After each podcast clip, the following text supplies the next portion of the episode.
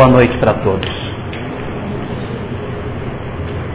A nossa mensagem de abertura nos remetia para que nós refletíssemos um pouco sobre a questão da solidão nas nossas vidas.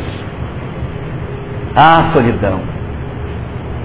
Quantos de nós já não nos sentimos sozinhos diante da vida?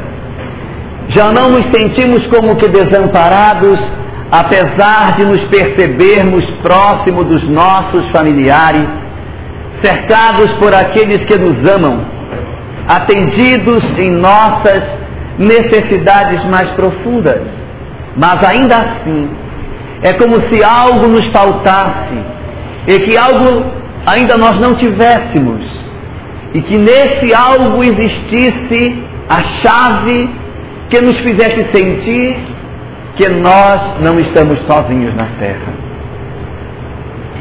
O sentimento de solidão e de angústia pela saudade de algo que nós não sabemos o que seja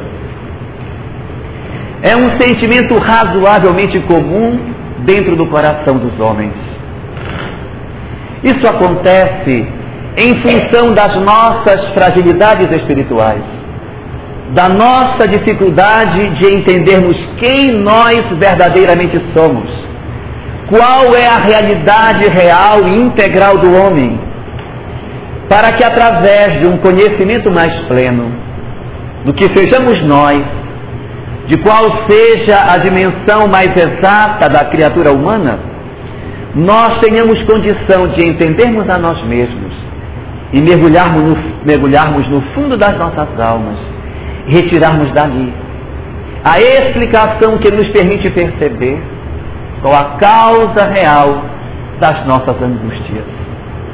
Muitas vezes, as nossas dores estão pela incompreensão nos nossos lares, pela dificuldade de entender o companheiro a quem chamamos de esposa ou a quem chamamos de esposo.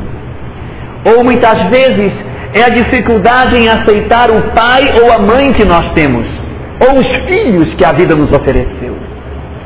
A nossa dificuldade, a nossa dor, o punhal que trazemos em nossas almas, muitas vezes nasce da nossa dificuldade na convivência com aqueles a quem nós partilhamos a experiência doméstica e que parecem não oferecer a nós os recursos necessários para a nossa felicidade.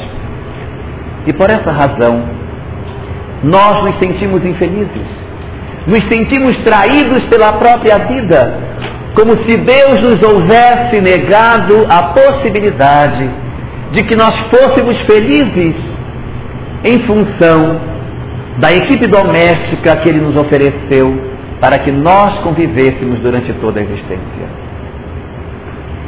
É exatamente aí nesse ponto que a doutrina espírita, em nosso socorro, vem abrir o véu que nos esconde o aspecto espiritual do homem, permitindo que nós tenhamos a condição de nos debruçarmos sobre a nossa realidade espiritual e conseguirmos entender de maneira mais exata quais são as reais dimensões do homem e o que verdadeiramente é para ele a sua face mais importante.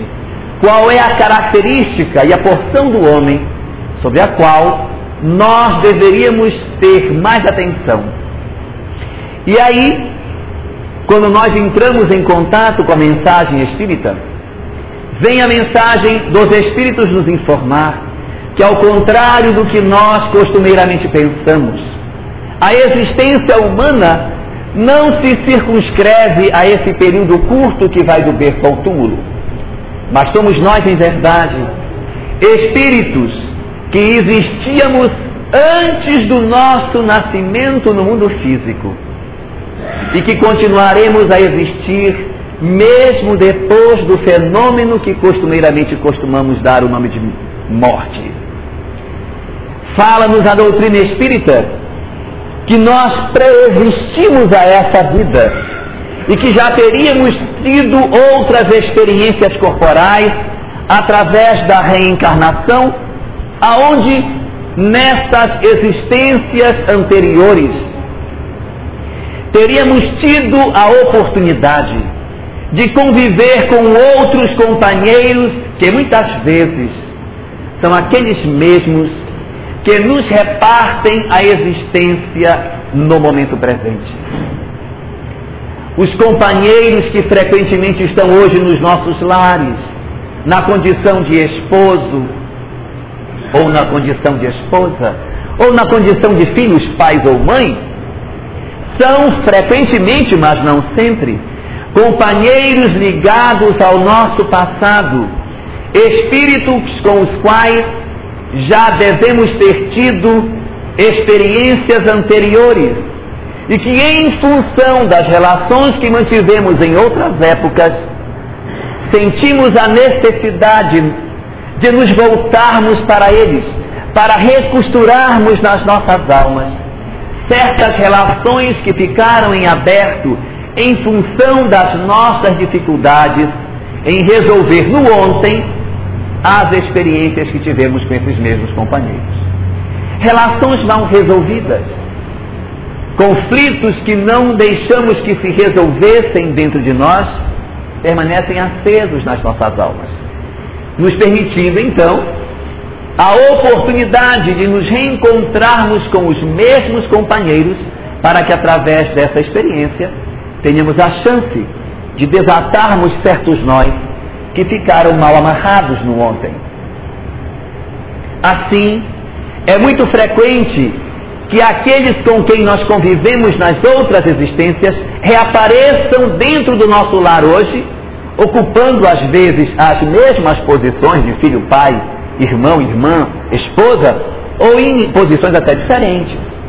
Aqueles que nos foram filhos aparecem às vezes como irmãos, ou como pai, como mãe, aquele que nos foi, nos foi esposo, esposa, nos ressurge na condição de filho, na condição de irmão, justificando muitos conflitos domésticos que nós enfrentamos hoje na nossa sociedade. É assim que, entendendo a lógica da reencarnação, nos será possível compreender a existência no hoje de companheiros com os quais já convivemos no passado. E aí é a chance que Deus nos oferece para que através dessa nova oportunidade nós consigamos desfazer laços de feridas que abrimos nos nossos corações em outras épocas. É muito comum quando nós falamos sobre esse assunto as pessoas que conhecem a doutrina espírita dizem assim: ah, Fulano, na verdade, está na minha família porque ele faz parte do meu passado. Por isso que ele hoje está na minha casa. Meu filho faz parte do meu passado. Por isso que ele hoje está comigo. Ah, meu marido é do meu passado. Por isso que está comigo. Isso não é tão verdadeiro assim.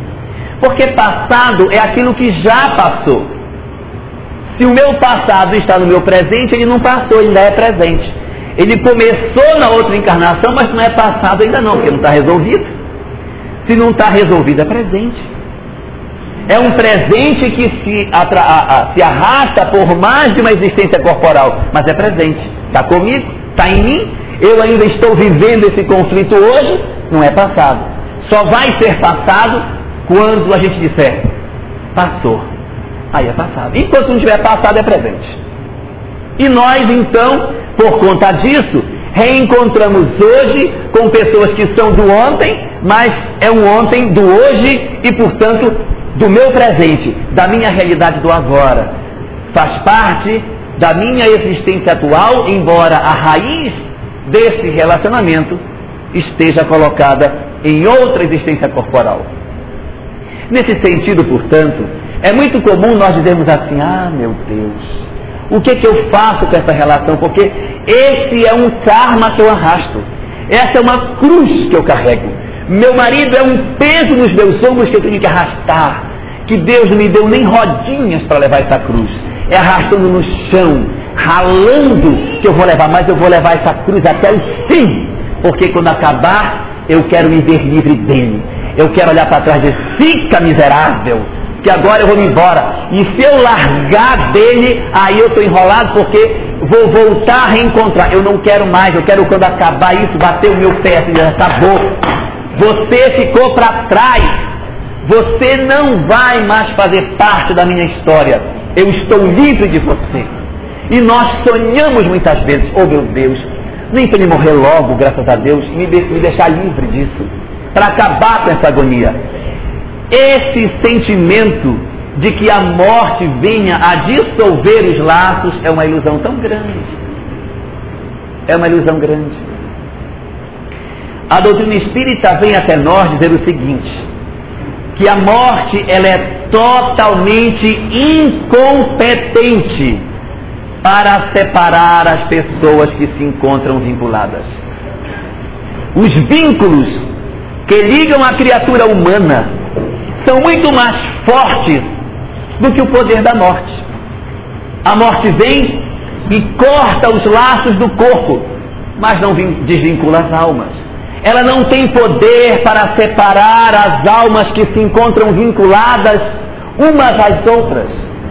E quando nós, portanto, nutrimos alguma espécie de vínculo com alguém, a tendência é que esse vínculo sobreviva à morte e muitas vezes volte a nos reencontrar numa próxima existência corporal. Assim nos diz a doutrina espírita que quando nós, por algum motivo, amamos alguém, nutrimos um relacionamento feliz com esse alguém e fazemos da minha relação com esse outro alguém um laço de felicidade, um laço de harmonia, encontramos alguém na vida e a partir do momento que eu encontro esse alguém, algo se move dentro de mim e eu passo a nutrir por esse alguém um laço de afeto. Essa relação de afetividade, ela tem uma tendência de não se desfazer porque a afinidade ela cresce. E por conta disso, esses companheiros que hoje estão vinculados pelo laço do afeto têm uma grande probabilidade de continuarem vinculados nas próximas existências corporais, mesmo que a morte venha. A morte não vai separar os amores. A morte não vai separar as pessoas que se amam de verdade. Aqueles que estão vinculados pelo laço do amor, quando vier a morte, ela não quebra esse laço. O vínculo do amor é tão forte que mesmo que o golpe da morte venha, não consegue romper. E os companheiros continuam juntos, mesmo após a morte. O companheiro continua visitando muitas vezes o lar, ou é aquele que se desdobra para ir ao encontro daquele que já se foi primeiramente. Quando a morte alcança o segundo, o que ficou, eles voltam a se reunir muitas vezes no mundo espiritual, seja na condição de marido e mulher ou não, se reúnem novamente na condição de irmãos, de amigos, pela afinidade que nutrem, e os laços de afeto, os laços de afinidade com que se ligam, fazem com que esses companheiros que estão vinculados pela afetividade continuem nas suas histórias futuras de encarnação, compondo novas famílias, na condição do filho amado, do pai amoroso, daqueles vínculos de afeto bastante significativos, nos casais que nutrem afinidades, que se gostam, que se amam, nascidas exatamente desses processos de vinculações que nasceram em algum momento, que nós nos encontramos com essas almas porque, segundo nos fala a doutrina espírita, ninguém nasceu consagrado para ninguém. Deus não criou nenhuma Jade para nenhum Lucas. Fomos nós que fomos criando as nossas vinculações ao longo do caminho. E aí, à medida que o tempo vai passando, é que a gente vai criando as vinculações entre si. Mas, em princípio, ninguém tinha vinculação premeditada com ninguém. Foi um encontro, nasceu uma afinidade, e dali para frente surge a vinculação das almas, até a ponto de elas se chamarem almas gêmeas, mas elas não foram criadas como se fossem metades eternas. Metades eternas não existem. Deus não criou uma metade e a outra metade. A banda da laranja não está com ninguém. Nós somos um ser inteiro. Nós não temos a nossa metade em lugar nenhum. Eu sou inteiro. Mas o meu inteiro se junta com outro inteiro e faz dois inteiros. Né? Também não vira um. Fica dois inteiros juntos. E esses dois inteiros vão continuar juntos enquanto assim quiserem. São os laços de afeto que nós desenvolvemos nas nossas vidas.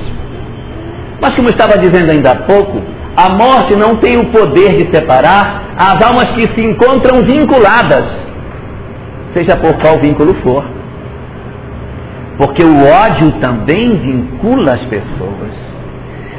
Quando eu nutro ódio por alguém, quando eu tenho mágoa de alguém, e eu tiro do meu dia sempre um pedacinho para lembrar daquele que me fez algo de ruim, para dizer miserável.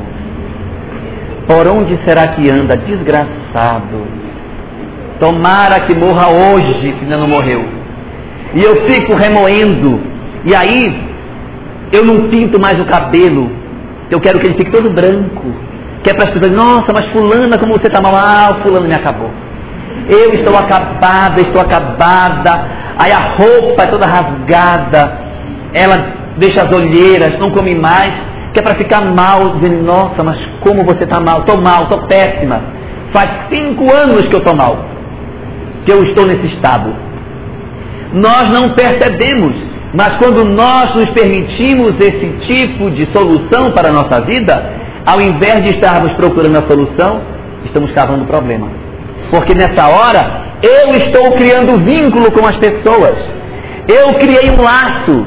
Não é um laço de afeto, é um laço de desafeto com o outro. E esse laço de desamor, esse sentimento de mágoa, de ódio, de ressentimento, isso é vínculo. Isso é vínculo. Eu me encontro vinculado a todas as pessoas que eu odeio. Quando eu digo vou odiar fulano, em linguagem espírita estou dizendo, quero marcar o um encontro com ele na próxima encarnação. É mais ou menos isso que estamos falando. Porque eu estou criando vínculos.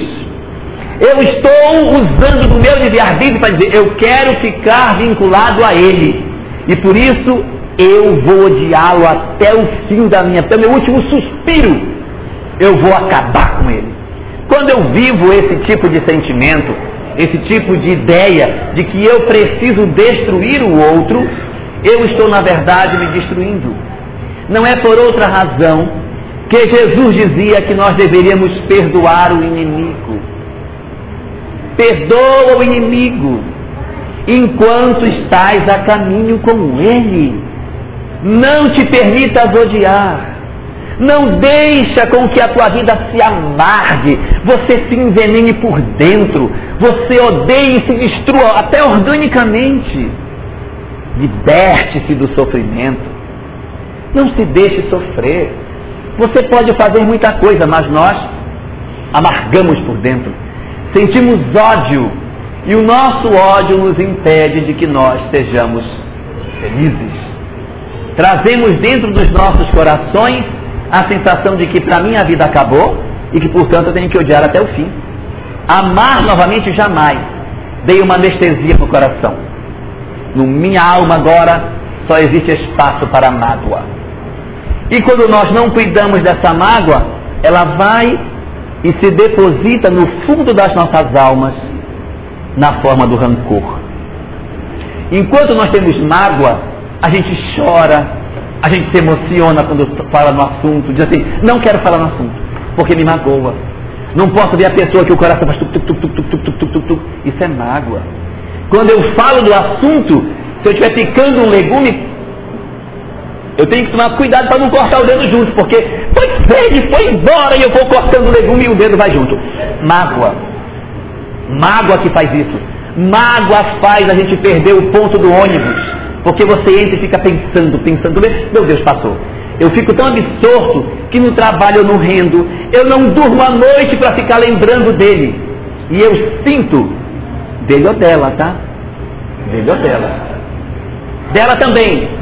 Digo, miserável, que mulher bandida, que me abandonou, que me batia todo dia, me surrava, chegava em casa bêbada, batia nos filhos, batia em mim, jogava comida fora, gastava o salário todo no bar, e eu, coitado, com pouco dinheiro que eu tinha, tentando educar as crianças, ela chegava embriagada, batia em todo mundo, cheio, cheio de cheiro da bebida. Aí ele, coitado, tentando harmonizar o lar nessa condição toda de sofrimento. E aí nós vamos encontrar esse processo se, se perpetuando em nós se nós não cuidarmos. E vamos enfermar, vamos ficar doentes. E vamos guardar em nós mágoa. Enquanto se fala do assunto e a emoção nos toma, é porque nós estamos magoados. E daí tem duas coisas a acontecer. Ou a gente resolve a mágoa, ou se não resolver, ela parece cicatrizar por si mesma.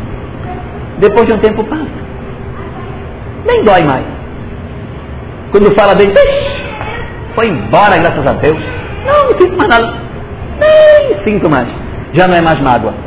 Rancor. O rancor deixa a alma amarga como fel. Eu perco a crença em tudo de bom. Tudo que eu comento é negativo. Eu amaldiçoo todo mundo que está bem. Está assim porque acabou de casar, minha filha. Vai ver daqui a um ano com que ele vai estar. Dá esta para ver. Eu vou ver a noiva toda vestida. Oh, minha filha, eu tenho tanta dó de você. O que, que você não acha? Eu estou bonita? Você vai sofrer tanto. Aí chora. Só de ver eu choro. Quando vejo uma noiva eu choro. Choro de pensar no quanto vai sofrer. Oh meu Deus, tão nova, minha filha. Fulana, tu vai deixar tua filha casar. Vai deixar a fazer besteira. O que é isso? Eu vivi uma experiência. A mágoa veio, eu não consegui tratar ela dessa. E nos transforma pessoas amargas, difíceis de conviver, complicadas, complicadíssimas. E se nós não cuidarmos disso, nós vamos desencarnar desse jeito. Nós não cuidamos. A morte vem, nos colhe e nos leva. E vamos para o mundo espiritual dessa mesma forma, sem termos nos preparado para a grande viagem. E os nossos vínculos espirituais, que poderiam ser vínculos sadios, são vínculos de mágoa, é mágoa do marido, mágoa dos filhos que não me compreenderam, mágoa da sogra porque contribuiu para que a separação acontecesse, mágoa da vizinha que falava mal de mim, é mágoa de todo mundo porque todo mundo conspirou contra mim. Eu sou uma vítima do mundo. O mundo é mau e eu sou uma, uma pessoa infeliz, abandonada e desgraçada porque Deus esqueceu de mim e eu por isso não sou feliz. Todo mundo conspira contra mim. O mundo está contra mim. E se eu não me virar, eu vou ser moído, eu sou um desgraçado, eu sou a vítima, eu sou o infeliz. E desencarnamos com esse sentimento, e a tendência nossa no futuro é que aqueles vínculos que nós criamos no ontem reapareçam no hoje. Quais são as almas que estão vinculadas a nós? Quais são os espíritos que nós evocamos o tempo todo na nossa mente? Quais as almas que estão com o processo em aberto em nós? Quais os dramas que eu vivi e que eu não consegui transformar em amor? Dramas mal resolvidos voltam. Os Espíritos dizem para nós que toda vez que nós tentamos resolver um problema a golpe de machado, o problema volta. Toda vez que a decisão é intempestiva, o problema não foi resolvido. Quando dizemos assim, ah é?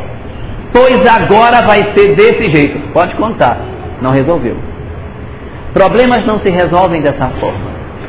E quando nós tomamos decisões bruscas, aonde não foi a razão que decidiu, mas o sentimento é que nos roubou o poder de decisão, cuidado porque soluções tomadas nesse espírito costumam voltar.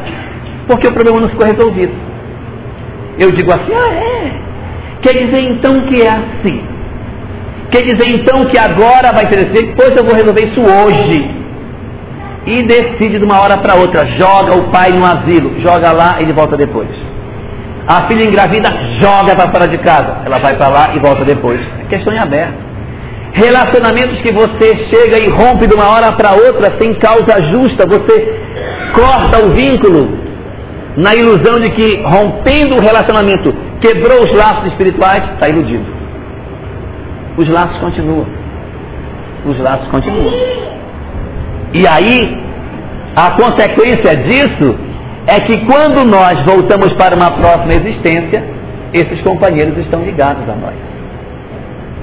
Evidentemente que existem formas de nós tentarmos solucionar essa questão. Uma delas é nós tentarmos nos liberar, nos liberar da mágoa, tentarmos entender a pessoa que conosco convive e aceitarmos a pessoa do jeito que ela é. Esse é o grande problema nosso.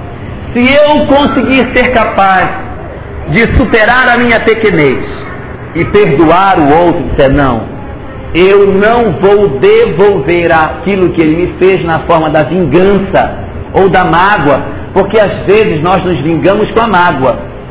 Eu não tenho coragem de me vingar, aí eu me vingo com a mágoa. Eu fico mal, eu me dou a beber, para que os amigos cheguem e olha, você sabe do fulano, o fulano está acabado, minha filha, tem que voltar para ele. Ele está morto, esse cara está morando dentro do carro. Largou a mulher e mora dentro do carro hoje. Ele bebe e dorme no carro, e o carro fica na porta da casa dela, que é para ela saber que ele não tem ninguém, que ele está acabado, destruído. A roupa é um mingau no carro.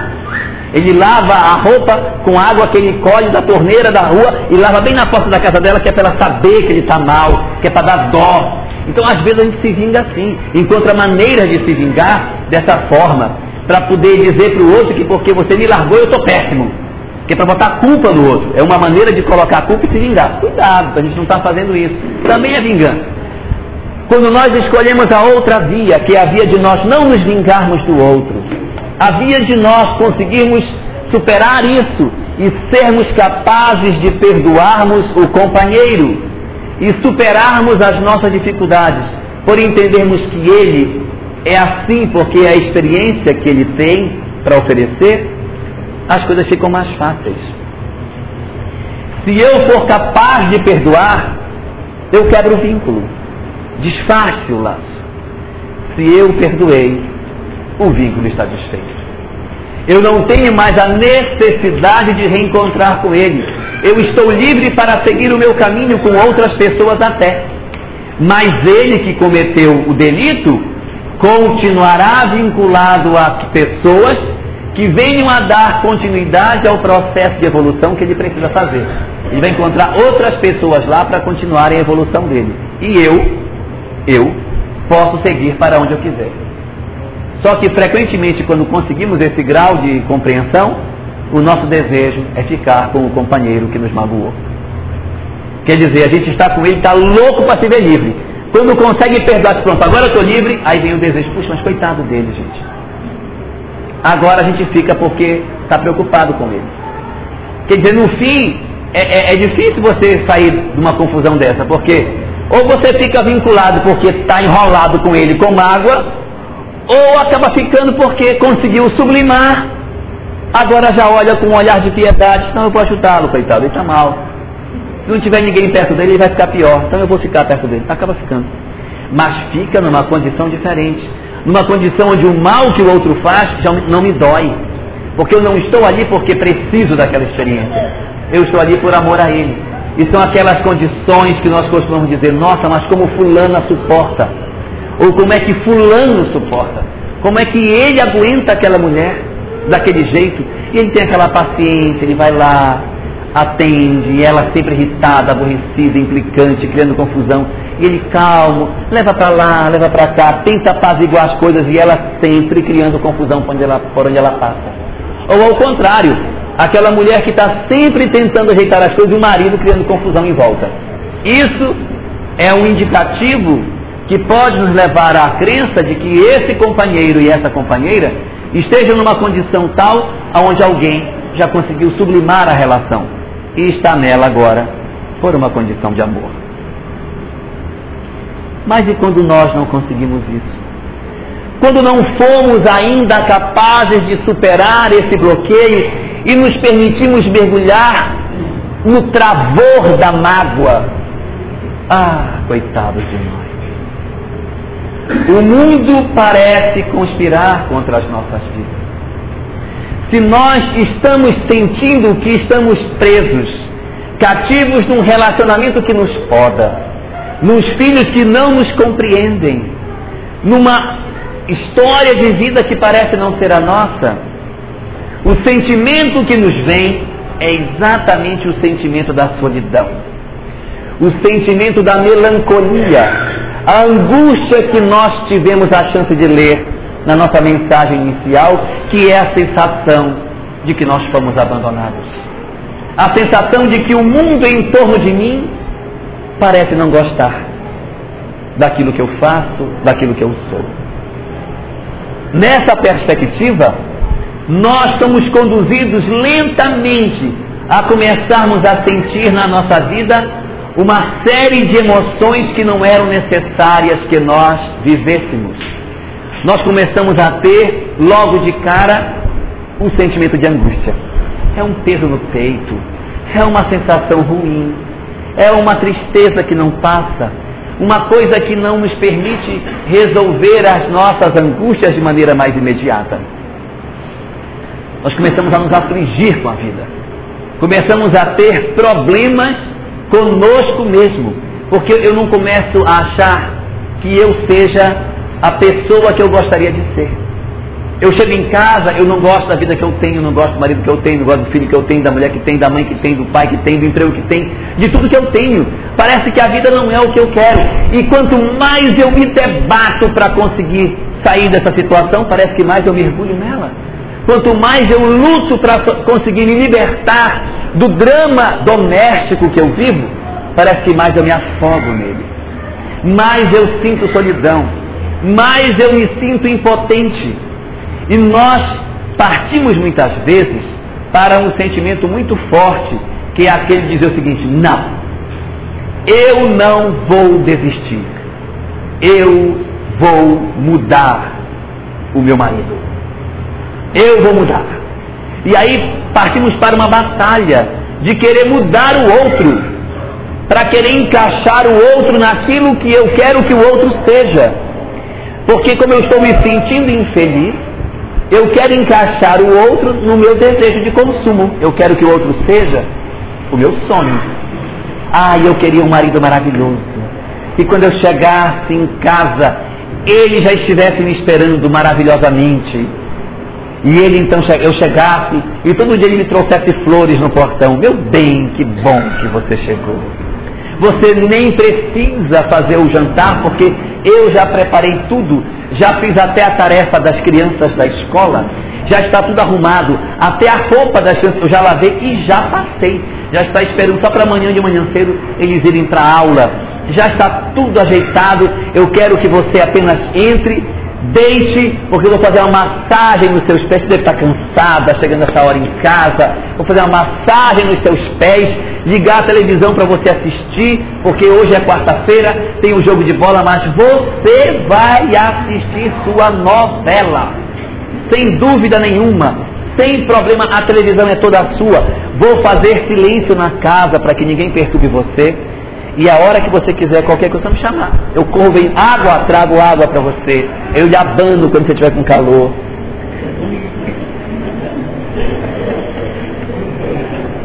Mas ele não é assim. Ele é até bem perto disso, mas não é exatamente isso. Não é? Porque ele não traz água. É essa que é o problema. Ele faz tudo isso, mas a água ele não traz. Quando traz, traz quente. Aí, esse é o problema dele. E nós queremos que o outro mude, eu quero que o outro mude, eu, eu quero que o meu filho mude, porque o meu filho arranjou uma namorada agora que não, eu não gosto, eu quero que ele mude, eu quero que, que o filho mude, que o vizinho mude, que a minha mãe mude. E paro de pensar em mim mesmo. Eu quero que o mundo à minha volta seja do jeito que eu quero, mas não paro para pensar que, na verdade, o grande elemento de transformação sou eu sou eu. E aí eu digo assim: a minha vida não presta, porque meu pai não me compreende, minha mãe não me compreende, ninguém me compreende, ninguém me ouve. Talvez o problema esteja em mim. Nós temos uma tendência muito grande a transferir o problema para o outro. Quando você conversa com alguém e pergunta qual é o maior problema seu, cara, minha mulher. Quer dizer, o problema está sempre fora de mim. O problema não está em mim. Mas o problema é sua mulher porque, ah, porque ela me enche demais, ela me perturba demais, ela me cobra demais, ela me vigia demais. Ela vigia meu celular, ela vigia meus, eh, meus bolsos sem bilhete, ela passa na porta do meu trabalho dez vezes por dia, ela quer saber quem ligou para mim, que está falando, como é, para onde eu vou ela me persegue, ela não me larga, ela me marca em cima demais. Isso me enlouquece. Quando eu vivo uma experiência desse tipo, eu tenho que perguntar até onde, na verdade, o problema está no outro ou o problema está em mim. Porque o que o outro faz é problema do outro. Mais importante do que o que o outro faz comigo é o que é que eu estou fazendo com aquilo que o outro faz comigo. É isso que é o importante. Eu vou repetir. Mais importante do que aquilo que fazem comigo é aquilo que eu faço com aquilo que os outros fazem comigo. A pessoa me critica, me xinga, isso é mal, isso é ruim. Mas o que é que eu faço com o xingamento que o outro me faz? Isso é que é importante. Isso é que é verdadeiramente importante. Porque aí vai denotar quem de fato eu sou.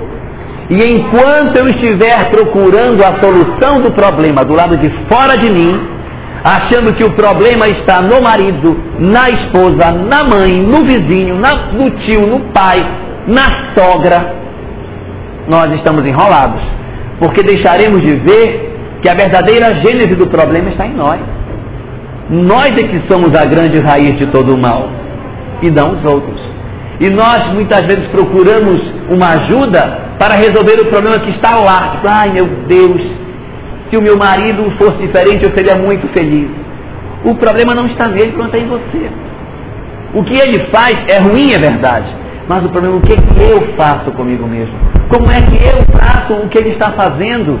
Eu não posso me perturbar por aquilo que o outro faz. Porque muitas vezes nós costumamos dizer assim: ah, o maior problema da minha vida é o alcoolismo do meu pai. Se o meu pai não fosse alcoólatra, eu seria feliz demais. Mas a minha maior dor, a cruz da minha vida é meu pai. Meu pai beber é o meu problema. Aí temos que nos indagar, mas será que realmente é o fato do pai beber? Ou será que é a vergonha porque o pai bebe? Porque se o problema for o pai beber, ela está preocupada em curar o pai, em ajudar o pai. Aí sim seria o pai. Mas quando eu digo que eu tenho uma angústia porque meu pai bebe, mas se ele fosse embora e não voltasse mais, seria tudo tão bem, o problema não é da vida dele realmente. O problema é a vergonha de ter um pai alcoólatra. Então, o mal não está lá, o mal está aqui. O mal está em mim, na verdade. O Buda dizia o seguinte: que existem vários tipos de mal. Existe o mal que é o mal, e existe o mal que é o mal que nós fazemos a nós mesmos por conta do mal que nós sofremos. Eu mesmo me faço mal, é o mal consequente do mal. Eu sofro a dor consequente da dor. É uma dor diferente. É a dor que eu gerei para mim mesmo em função da dor que existe lá fora. Por exemplo, a pessoa ela, ela é cega. A pessoa é cega. Essa é a dor dela, ser cega. Mas qual é a dor? É a dor de ser cego ou é a dor de ter vergonha de ser cego? Que às vezes a dor é a dor da vergonha de ser cego, porque como eu sou cego, eu não tenho uma pessoa que me queira como eu gostaria, eu, eu, eu, eu não sou aceito como eu gostaria de ser aceito, e por conta disso eu me sinto mal. Aí eu me retiro do grupo social, não porque a cegueira seja meu mal, mas o mal dentro de mim, dentro do meu coração, é a inaceitação da minha própria dor. É a dor que me vem pela inaceitação da dor que eu passo. E aí, portanto, eu começo a sofrer. Nós temos que cuidar dessa dor. Porque é essa dor que gera o sentimento de solidão é essa dor que gera o sentimento de angústia. É por isso que nós nos sentimos sozinhos. Porque o nosso desejo é que o outro me compreenda, que o outro me entenda, que meu filho me aceite do jeito que eu sou. Eu quero que as pessoas me queiram como eu sou. Aí vem o problema. Porque as pessoas muitas vezes não estão dispostas a nos aceitar exatamente da forma como nós somos. E nós queremos assim.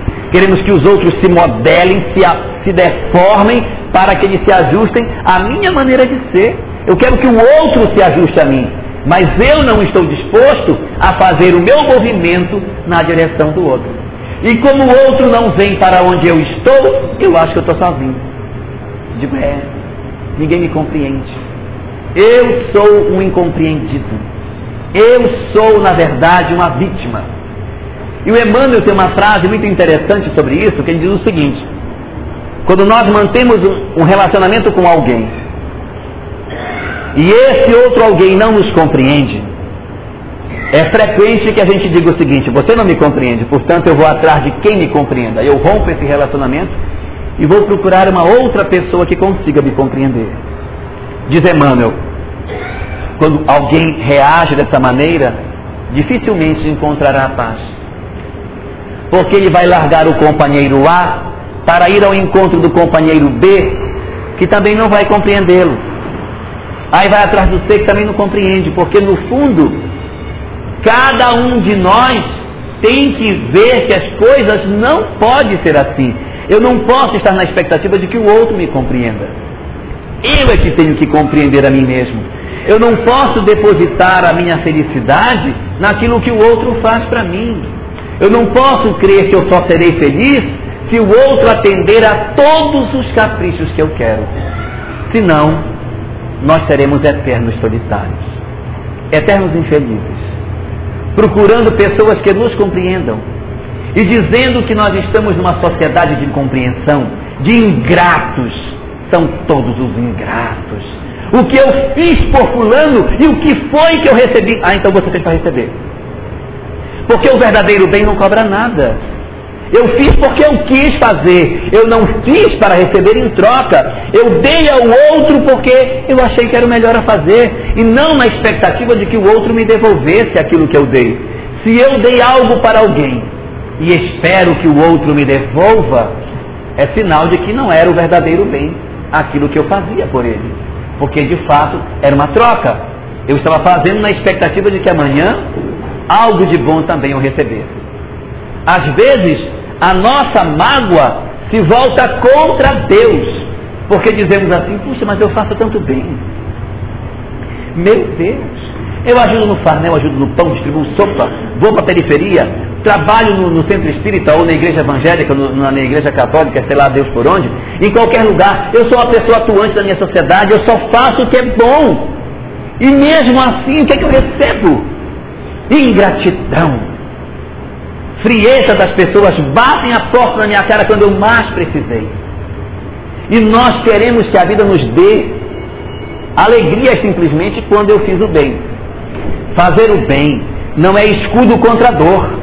Nós não podemos fazer o bem na expectativa de que faça bem para não sofrer. Porque se eu fizer o bem bem direitinho, meu dente não dói, meus filhos não reprovam, meu carro não bate, é do mesmo jeito. Faz o bem e o dente dói, o filho reprova, o carro bate, o cheque volta, a conta estoura, igualzinho. Do mesmo jeito como o outro. O bem não é impedimento para o sofrimento.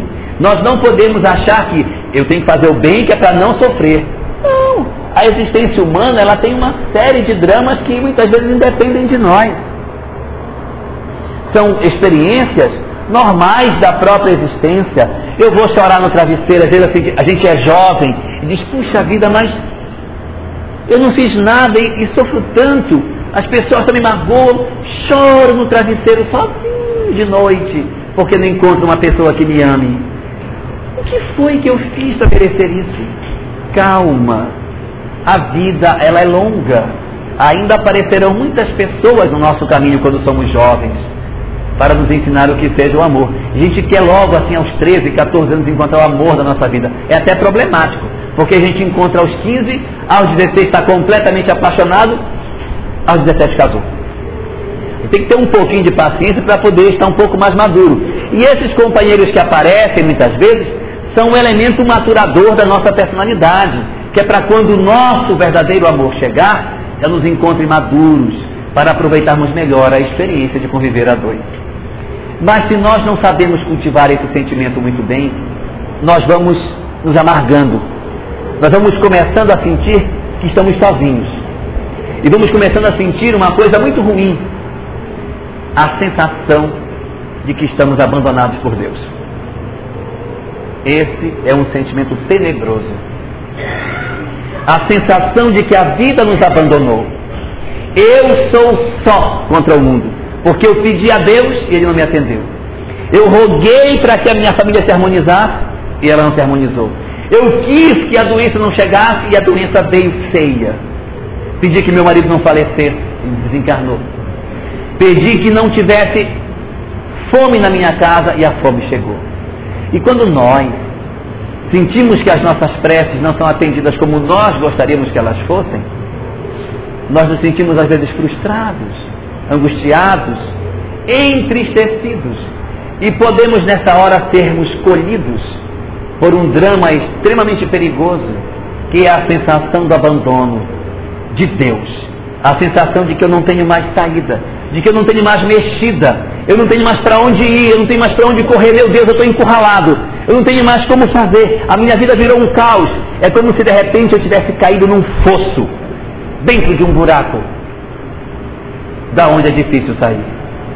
Quando isso acontece, nós dizemos que a pessoa caiu dentro de um buraco profundo. E um buraco no caminho nós chamamos de depressão. Uma depressão é um buraco no caminho. E existe um fio que nos liga até Deus. Nós somos ligados a Deus pelo vínculo da fé, pelo vínculo do amor, da crença de que Ele nos ama, quando tudo contra nós começa a não parecer aquilo que a gente gostaria que fosse, esse fio vai ficando fraquinho, a nossa fé vai ficando frágil, o fio vai afinando, vai ficando cada vez mais sutil, quase para quebrar. O fio já está muito fino e na hora em que acontece um drama e que a gente cai no buraco, o fio parte de vez rompe-se o fio e nós caímos no fundo do fosso. Aí não adianta ter marido perto, filho perto, mãe perto, emprego, dinheiro, saúde, nada. Todas as coisas se tornam sem valor. Para quem vive a depressão, nada disso tem valor. A pessoa diz, eu sei, eu sei que eu tenho tudo. Está aqui meu marido, está aqui meu filho, está aqui minha mãe, está aqui meu pai. Tenho uma casa que muita gente gostaria de ter. Tenho carro que as pessoas gostariam de ter. Tenho emprego, tenho saúde, eu tenho tudo. Mas estou infeliz. Não sei explicar porquê, mas estou infeliz. E o mais doloroso é que a depressão, na hora que caímos e que quebra esse fio, nos rouba um dos, bens mais, um dos bens mais preciosos que nós temos: a fé. Quando caímos na depressão, rompemos o laço da fé. E aí, para achar o fio da fé de novo é difícil. Porque quem vive a depressão, mesmo quando ora, não acredita na oração que faz. Ora com desconfiança. Ora, mas não crê que esteja sendo ouvido. E permanece por conta disso no fundo do poço da depressão. O mais triste é que o poço da depressão não tem fundo, ele tem degraus. A gente cai, aí se não cuidar, cai mais fundo de novo e vai caindo, cada vez mais fundo, até ficar lá no fundo do poço mesmo. É preciso que quando a gente caia, a gente consiga voltar o caminho, consiga encontrar o caminho de volta que nos permite refazermos o vínculo que nós temos com o nosso Pai, reatarmos o nosso laço com Deus para revincularmos as nossas almas àquele que nos ama profundamente, para que nós consigamos resgatar um dos sentimentos mais nobres que a nossa alma possuía e que nós perdemos. A certeza do amor de Deus pelas suas criaturas. Como nós não sentimos amor pelo marido, pela esposa, pelo filho, sentimos que eles não nos amam, puxa, ele não me ama, ele não, não sinto o amor deles, não sinto. Aí eu acho que Deus também não me ama e corto o vínculo. É preciso, portanto, que eu refaça esse vínculo com Deus, que eu religue o meu coração novamente ao sentimento que está de estar com Deus. Reaquecer em mim a certeza maior que existe no universo, que é a certeza de que Deus ama as suas criaturas. É a nossa preocupação muito terra-terra que nos impede de ver isso. Mas a solicitude de Deus por nós é muito grande. Pensemos nós no que seja o amor de Deus a nos oferecer uma criança, o milagre da vida, a chance de existir, a alimentação para que nós pudéssemos ter a vida, a chance de estarmos próximos dos nossos filhos a quem amamos. Gente, é tanta bênção, tanta graça, é tanta coisa em redor dos nossos passos, a oportunidade do recomeço, o carinho que nós temos da própria vida em nos oferecer os recursos para que a gente se levante diante dos nossos erros, a bênção do tempo. Mas nós não conseguimos perceber isso. Quando nós estamos na depressão, não sentimos o amor de Deus. Não sentimos o quanto Ele está em nossa volta. E por isso é que rompeu o laço da fé. Para que a gente possa recosturar esse laço, refazer esse ponto que se perdeu, existe um caminho para ir buscar a fé. O caminho para buscar a fé é através do serviço ao próximo. Quem vive na depressão para sair o melhor caminho é o serviço ao semelhante. Se a pessoa está deprimida e ela ficar dentro da sua casa só, ela vai cada vez ficar mais enferma. Ela vai só piorar. Ela tem que sair. Ela tem que ver a luz. Ela não pode ficar no quarto trancada. Ela não pode meter algodão nas frestas da janela para que nem a luz do sol entre. Não pode querer só a escuridão. Não pode aceitar ficar só no quarto chorando. Ela precisa quebrar isso e a família precisa pegar na mão dela e tirá-la de dentro disso. Ou então ela vai descer sem parar, até ela querer desistir da vida. O final da depressão é esse.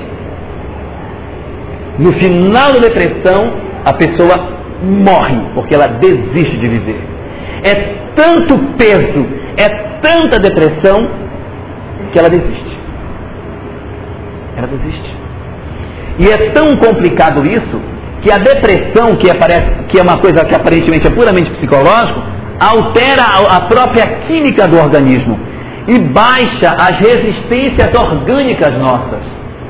E aí a pessoa que não ia ficar doente fica.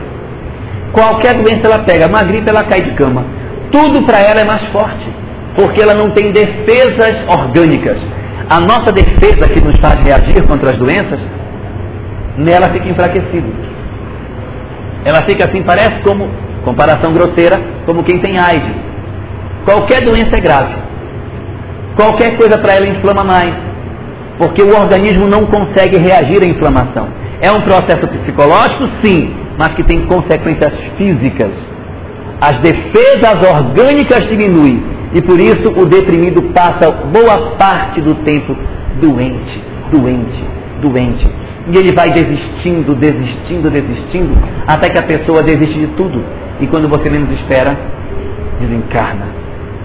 Não é preciso que ela se suicide com uma arma, com um veneno. Ela vai definhando. Ela definha até morrer. Vai, vai. O médico aplica o medicamento e o medicamento não faz o efeito que deveria fazer. E ela vai minguando, minguando, minguando vai embora. Nós temos que tomar cuidado com isso. E tirarmos a pessoa desse cenário e levarmos para fora, para a luz, para a vida. Porque lá no fundo do fosso do buraco não tem vida, só tem escuridão. Eu preciso buscar a pessoa de volta para cá, onde tem a, a, a, o verde da vida, onde tem a luz, onde tem toda a beleza da vida. Ela não consegue ver, está no fosso. Como é que ela vai ver? Ela só vê escuridão, amargor, tristeza, angústia, não tem solução para o meu problema, eu oro, mas não resolve. Ela não consegue desatar o laço da sua sensação de falência diante de todas as coisas. E só a caridade, só a relação com o próximo é capaz de fazer resgatar nela esse sentimento. E isso os espíritos explicam que acontece porque quando nós realizamos o bem para o próximo, nós fazemos o bem.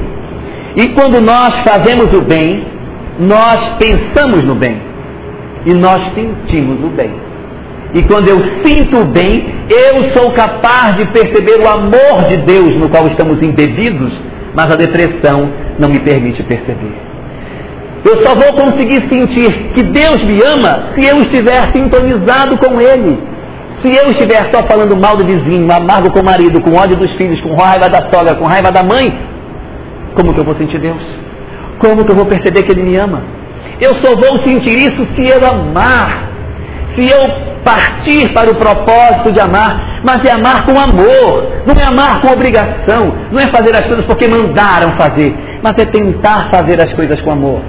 No começo vai ser difícil, a pessoa faz deprimida, faz com má vontade, faz com enfado, faz sem gosto, mas é a prática disso que vai fazer com que ela comece a perceber que aquilo está mudando a vida dela. E ela vai começar a se emocionar com alguém que ela ajuda, com o drama de alguém que já melhorou, com a possibilidade de ser útil a alguém. A chance de se sentir útil a alguém vai despertar na criatura a sensação de que ela é capaz de ajudar alguém. Que nela existe suficiente poder para ser útil a outras pessoas. O deprimido acha que ele não tem mais jeito. Que ele é inútil para os outros e para si mesmo que ele não sabe para que, que existe. Ele tem medo de viver, tem medo de sair na rua, tem medo de tudo.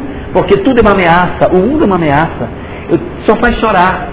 Tudo é pavoroso, tudo é muito grande, tudo é muito alto, tudo é, é perigoso. E é preciso que a gente resgate a autoconfiança. Que a gente refaça esse fio de ligação para que a gente consiga então resgatar a nossa alma perdida dentro de nós mesmos. E só através do processo de busca do outro é que eu vou encontrar a mim mesmo. O próximo é a ponte que me liga a Deus. Não há outra forma de nós alcançarmos a plenitude da vida se não for através do próximo. Coisas que parecem profundamente novas, mas que são tão velhas. Quando perguntaram a Jesus, mestre, o que é que eu devo fazer para alcançar a vida eterna? E disse Jesus: Amarás a Deus sobre todas as coisas e ao próximo como a ti mesmo. Mostrando que a relação com o próximo é o vínculo que nos leva para uma vida melhor. Eu não tenho condição de crescer se o meu coração está fechado para o próximo. Se na minha alma não existe espaço para atender ninguém, eu estou mal. Os Espíritos chegou ao ponto de nos dar indicativo para saber se eu estou bem. Você se meça se você não está disponível para as pessoas, você não está bem. Se batem na sua porta, vai arranjar um pouco de vida. Ih, manda esse cara embora daí. Se eu não consigo me comover com a dor do outro, eu não estou bem. Quando eu estou bem, eu sinto prazer em fazer. E quando eu sinto prazer em fazer, é porque eu estou sintonizado com o amor. E é esse amor que me move, que me dá a crença da força que me sustenta, do amor que me ama. E a depressão, portanto, mais difícil de me alcançar. Mas se eu não faço isso, eu estou arriscado de me perder. É preciso, portanto, que eu ame, para que eu não guarde mágoa, para que eu não veja a minha família como um peso, uma cruz que eu arrasto, mas como a chance de crescimento, como a minha oportunidade de experimentar a minha capacidade de amar que eu seja capaz de olhar para eles não com o sentimento de que eles são para mim um problema, mas são a minha oportunidade de crescimento. Quando eu for capaz de olhar para o filho que faz as coisas erradas e não me doer com o que ele faz, como se aquilo fosse para mim e me sentir magoado, mas olhá-lo com piedade e tentar ajudar verdadeiramente, estou começando a entender o que seja o amor. Eu não posso deixar com que a loucura do outro também me enlouqueça. Se o outro reage com loucura, a minha função é encontrar o algodão para anestesiar o processo, para abrandar o golpe que o outro me dá e devolver as coisas de maneira mais branda. Nós não precisamos devolver na mesma moeda. Se devolvermos na mesma moeda, ficaremos presos nessa mandala de encarnar e reencarnar sem conseguirmos resolver os nossos dramas. E os familiares que temos hoje serão os mesmos de amanhã, que serão os mesmos da outra e da outra, até a gente aprender a amar. Olha, Deus não tem pressa. Ele quer que a gente aprenda a lição. E a lição é só uma: aprender a amar. Enquanto aprender, vamos ficar na repetência na mesma classe, repetindo a lição, até que nos seja possível entender a doçura que nós precisamos desenvolver nos nossos corações para nos libertarmos do mal que insistimos em trazer em nós. É uma decisão que ninguém vai poder resolver por nós. Ninguém vai ter o dom de resolver o meu problema. E o meu problema não é o meu marido. O meu problema não é a minha esposa. O meu problema não são meus filhos. O meu problema sou. Enquanto eu não entender isso, eu não conseguirei resolver. Enquanto eu não entender que o problema está em mim e que é de mim que tem que sair a solução, não se resolve. E eu vou continuar dizendo: ah, é o meu passado que está aqui. Nunca será passado enquanto eu não aprender a amar.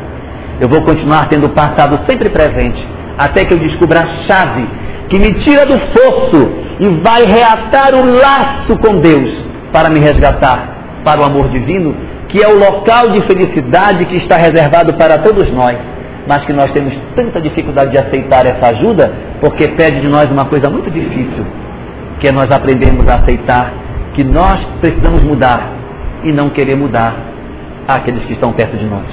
A chave da mudança está na gente. E quem é o promotor da nossa felicidade somos só nós. Não precisamos que ninguém nos faça felizes. Nós temos que procurar a felicidade em nós mesmos e deixar de depender tantos dos outros para encontrar o caminho da paz. Eu queria aproveitar para deixar uma história. Dá tempo? Dá tempo, não dá tempo? Contar uma historinha para vocês para guardar um pouco disso que eu comentei.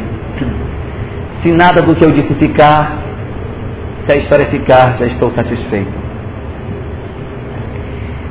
É uma lenda persa que diz o seguinte: que há muitos e muitos anos atrás, séculos atrás, é uma parábola, havia um homem que era um conquistador muito tirano, muito feroz, muito endurecido, que era seguido por um grupo de homens mais perversos do que ele. E quando esses conquistadores entravam em alguma aldeia, eles destruíam tudo que existia nela. Matavam os homens, as mulheres, as crianças, os velhos, tudo que tinha fôlego, tocavam fogo nas coisas e saqueavam a cidade e iam embora.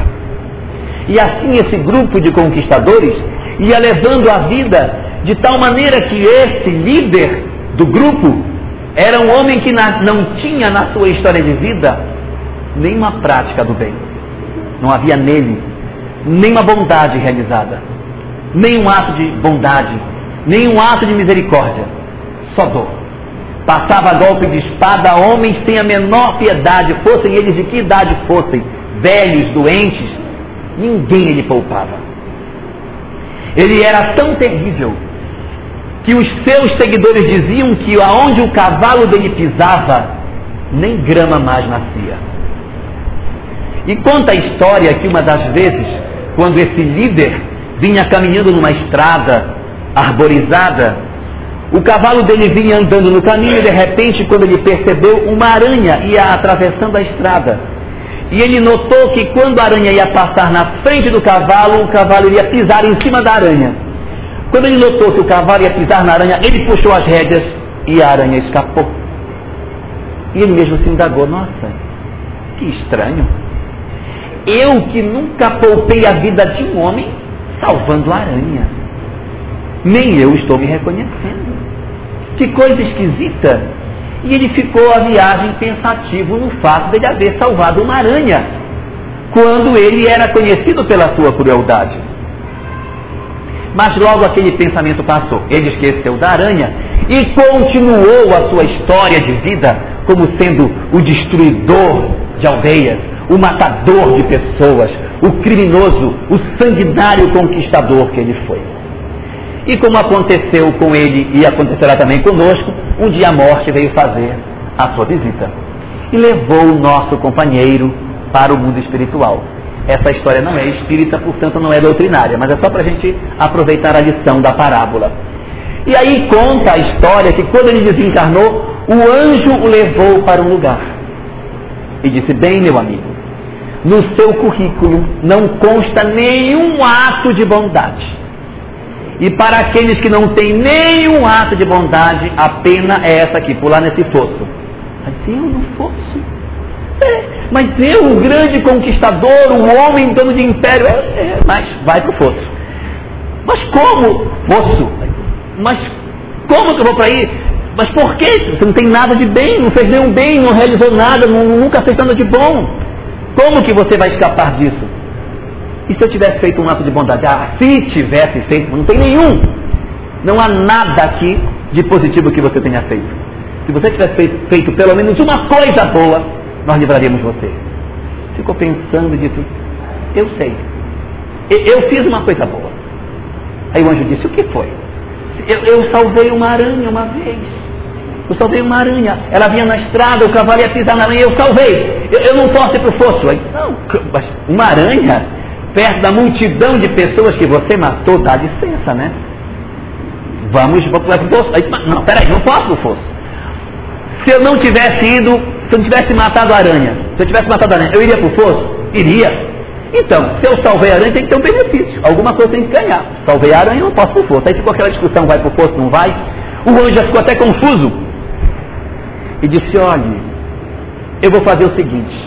Eu vou conversar com Deus para resolver. Disse, ah, Deus sempre esqueceu de mim. Eu fui um sanguinário porque eu odiei ele desde o começo da minha vida. Na verdade, todas as minhas conquistas foi pelo ódio que eu tinha pela vida. Eu perdi desde cedo a crença em Deus, no homem, no próximo, e agora você quer dizer que vai falar com ele para resolver meu problema? Não faça isso. Eu vou para o fosso, me deixe à vontade, por favor, e eu vou para a minha solidão, da minha dor, da minha angústia profunda, me deixe sossegado. E aí então o homem caiu dentro do poço. Quando ele caiu no poço, que desespero! Existiam vários lá dentro, gritando desesperados, querendo sair do poço, e ele naquela agonia para querer ir embora, não conseguia, o fosso era muito comprido, e ele tentava subir nas paredes, as pessoas puxavam ele de volta. Que agonia aquilo, arranhou as paredes, perdeu as unhas tentando subir pela lateral do poço, não conseguia.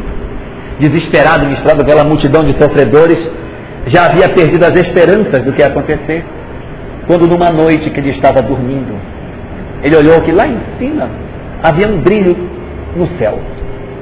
Começou a prestar atenção, era um fio luminoso que descia.